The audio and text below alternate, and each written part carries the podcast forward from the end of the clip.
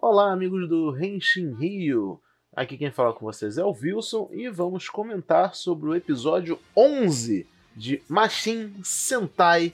Nossa, eu falei tudo errado. Eu falei Machin... Eu ia falar Machin Sentai Kirameja, mas já passou Kirameja. Estamos em Kikai Sentai Zenkaiger. Vamos lá.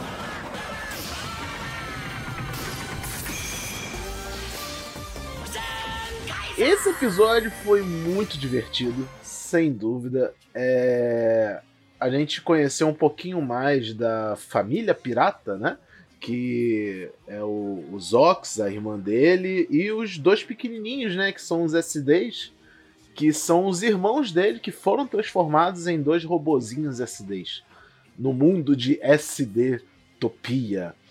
Né? E a irmã se culpa um pouco por isso ter acontecido com eles, né? Porque ela meio que negligenciou a atenção às crianças ou sei lá, não foi um pouco mais rígida em dizer assim, parem de aprontar seus pestinhas. O que é relacionável com a vida, né? Quem tem irmãos menores, quem tem filho, acho que pode se relacionar com esse tipo de coisa. Não é que ela foi uma má irmã, né? Ela só, sei lá, no momento inoportuno, ela não teve um pulso firme para controlar as crianças e acabou acontecendo uma tragédia, de certa forma.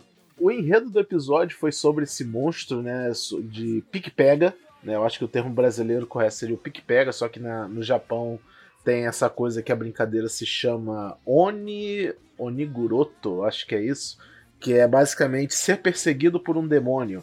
Né? No caso, quem persegue a pessoa na brincadeira do pique-pega é como se a pessoa estivesse correndo do capeta, basicamente. E, nossa, foi muito engraçado, todo mundo correndo, foi um episódio caótico, divertido, as interações entre os personagens estavam muito legal.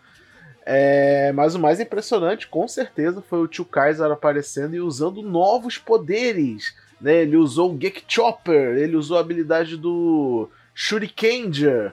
Foi muito legal e deixo aqui o encerramento desse rápido review sobre o episódio 11. Ultimamente rolou muito essas coisas da Toei contra pirataria, né? Vocês devem ter acompanhado nas redes sociais os papos, né? Principalmente lá no, no Twitter do Kyodai Express, fica aqui o shout-out pra ele sobre ter cobrido um pouco dessas notícias.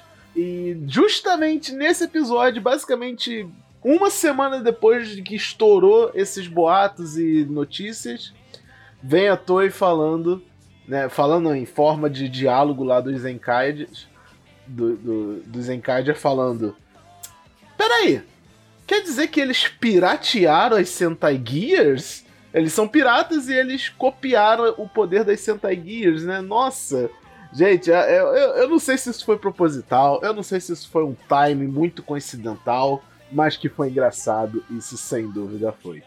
Esse é o review do episódio 11 de Zenkaiger, foi muito legal, muito divertido, mais uma vez dizendo isso, né? E é isso que eu quero ver em Zenkaiger. Muita loucura, muita gritaria, muita muita doideira, porque tá sendo a minha dose de serotonina semanal nesse mundo caótico, de um jeito negativo, diferente do episódio dessa semana, que a gente está tendo, né? Muito obrigado por me ouvirem e até a próxima! Rio Time no ar de Kamen Rider Saber número 35. Então, finalmente, ele está entre nós. O livro da destruição, né? Da, da onisciência, né? Caramba. Mas não está completo. Bom, era previsível. Tivemos, começamos com o episódio clássico do, de vilão de, de Kamen Rider, né? Revolt fazia muito isso. Opa, vou aparecer no meio da praça. Gente, vem me enfrentar. É uma armadilha. Não é uma armadilha, não. Confia, pode vir. Ninguém, não vai dar merda, não. Aparece todo mundo. Um por um, vai caindo em batalha e vai entregando a sua espada para um monte de espadas para fazer o Sephiroth novamente, né? E se você chegou essa semana e não viu, tem uma trade no rolando no Twitter explicando um pouquinho sobre a posição de cada espada ficou. Eu sabia que ia ter um bom significado e cada um ia ter essa coisa, mas já tinha até falado anteriormente, né? Não é uma novidade aí.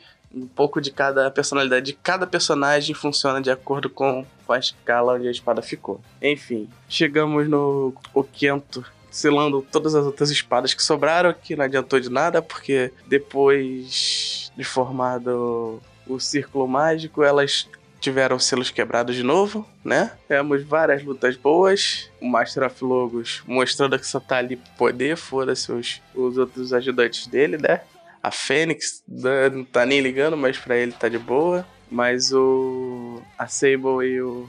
E o do Tridente lá, eles ficaram magoadinhos. Semana que vem eles estão aí integrando o time, né? Agora todos os Riders estão quase do mesmo lado, né? Não sei se o Fênix vai continuar aparecendo também, né? Vamos ver. Enfim, e se você não viu essa semana, nós tivemos um novo meme de Kamen Rider. Né? Há muito tempo que é, não temos um meme assim. No Saber, então, não teve. Quase não teve meme direito, né? Toma correndo em direção à Luna no, no Círculo Mágico. Foi a coisa mais engraçada que teve.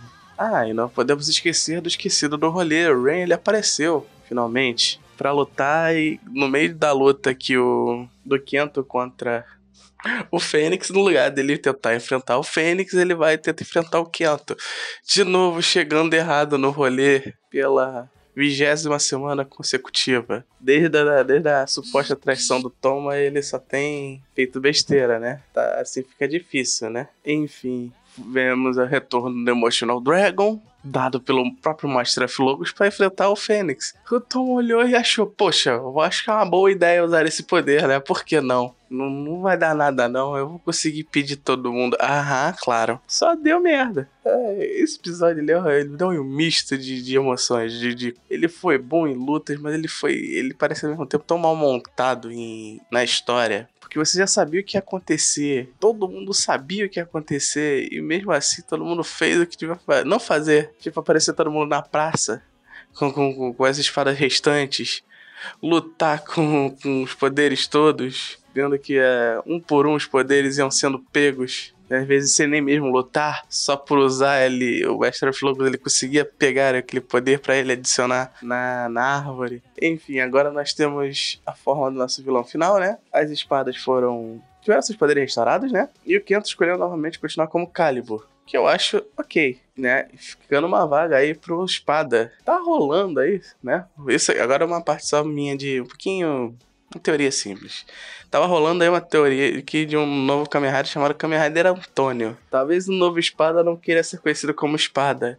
E o próximo Rider da, da, da, dessa espada vai se chamar Kamen Rider Antônio, né? Fazia sentido, já que a, a menção do, do, idioma dele é espanhol, né? Latino, alguma coisa assim. E Antônio. Parece meio generalizado, mas é legal. Enfim, esse foi o episódio da semana. Semana que vem vamos ver como vai chegar ao novo arco, né? Vamos indo pro arco final, para agora a destruição do Master of Logos e seu poder do livro incompleto da Onisciência. Valeu, galera, e até semana que vem.